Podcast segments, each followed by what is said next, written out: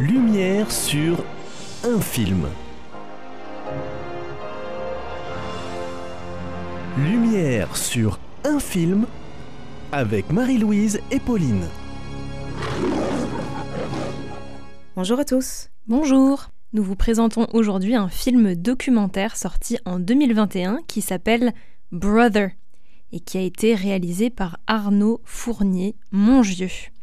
Donc nous découvrons dans ce film documentaire une communauté franciscaine installée dans le sud euh, du Bronx, donc au, sud de euh, la ville de New York. C'est une communauté qui s'y est installée euh, au départ en 1987. Ils étaient huit frères et ils sont aujourd'hui 130. C'est impressionnant. Donc dans ce documentaire qui dure un petit peu plus d'une heure, nous allons donc faire la connaissance de certains frères de cette communauté.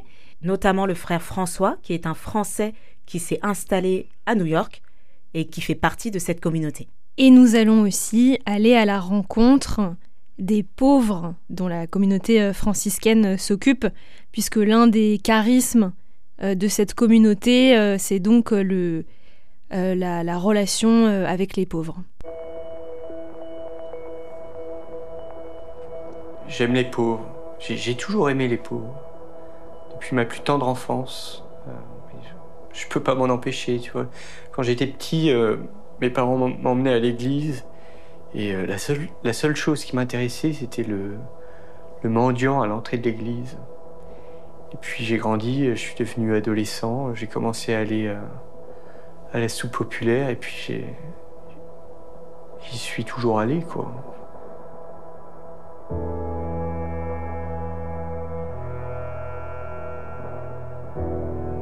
Maintenant, c'est ma vie. Tu vois, des, pauvres, j'en vois tous les jours. Et cette souffrance, cette pauvreté, c'est c'est pas du tout opposé à l'espérance pour moi. C'est même tout le contraire. Euh, c'est rentrer en contact avec les pauvres, c'est pour moi, c'est la vie.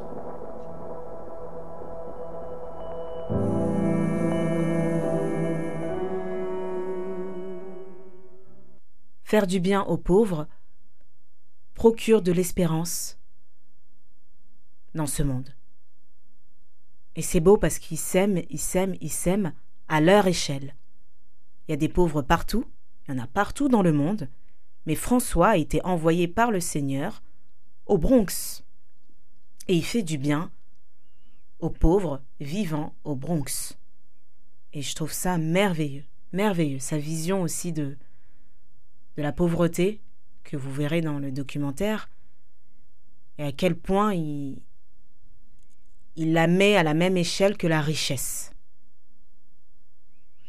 Moi, je trouve ça vraiment euh, fascinant, euh, ces personnes, euh, ces frères qui, qui mettent la pauvreté au centre de leur vie et de leurs préoccupations alors que c'est quelque chose que euh, le commun des mortels euh, fuit quand on est dans la rue et qu'on se retrouve euh, face à, des SDF ou à des, personnes qui vivent dans la rue. Le, réflexe le plus naturel, j'ai envie de dire, c'est de les éviter, c'est de les ignorer, c'est de, fuir ça. On n'a pas envie de, regarder ça en face. Et eux, ces, frères-là, leur rappel, c'est justement de regarder ça en face et d'y aller et de, de se mêler à ces personnes-là. Et ne pas voir que des pauvres, mais des gens, des gens en situation de pauvreté. Ce sont des personnes. Et ils vont à la rencontre de ces personnes, de ces personnes qui sont mises au banc de la société, à l'écart, et comme je l'ai dit, source de richesse pour eux, signe d'espérance, signe d'espérance dans le monde. Le fait d'interagir avec les pauvres m'aide à intégrer mes propres difficultés. Ça, c'est le mystère de la compassion. le, fait de souffrir te donne euh, des moyens de comprendre et d'entrer en relation avec ceux qui souffrent encore plus. Ça, ça te guérit, mais c'est pas seulement que ça te guérit, ça transforme ta blessure en une source de vie pour les autres. Ça, je trouve ça magnifique. Euh, fait, le fait de réaliser que justement d'avoir euh, d'avoir été blessé et de souffrir, ça permet en fait d'ouvrir une sensibilité, d'accroître une sensibilité aux autres. Et en fait, ça permet de donner une nouvelle dimension à la charité et de d'approfondir en fait euh, notre charité et de euh, de finalement euh, pouvoir peut-être nouer des relations plus profondes, plus riches et plus belles et notamment avec des personnes qui sont en situation de souffrance.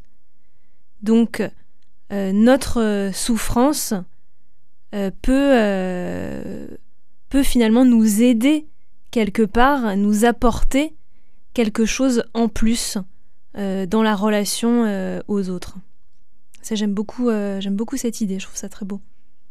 Ceux qui m'ont le plus aidé dans mon discernement sont souvent des non-croyants ou des personnes à la marge. J'ai eu cet, ami Cyril qui n'est pas baptisé, qui a été un confident et une grande source d'encouragement pour moi. Il y a eu euh, tous ces artistes aux beaux-arts euh, qui n'ont pas dû mettre les pieds à l'église depuis des décennies. Euh, il y a eu ce, clochard en face de, de, mon immeuble à Paris. Bah là, ça rejoint l'extrait précédent.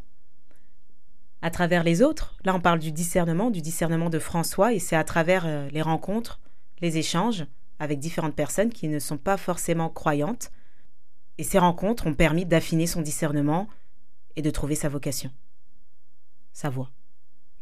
Oui, le frère François, il a eu un parcours euh, très intéressant avant de devenir frère. Il a fait des études d'ingénieur, il a été ingénieur quelques années, il a aussi euh, fait les beaux-arts parce qu'il est, il est aussi euh, artiste.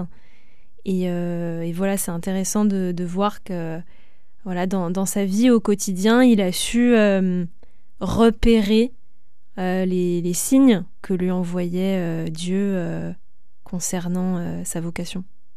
Qui sait, peut-être que je reverrai jamais Roberto, mais je sais qu'il y a quelque chose qui a été planté, tu vois.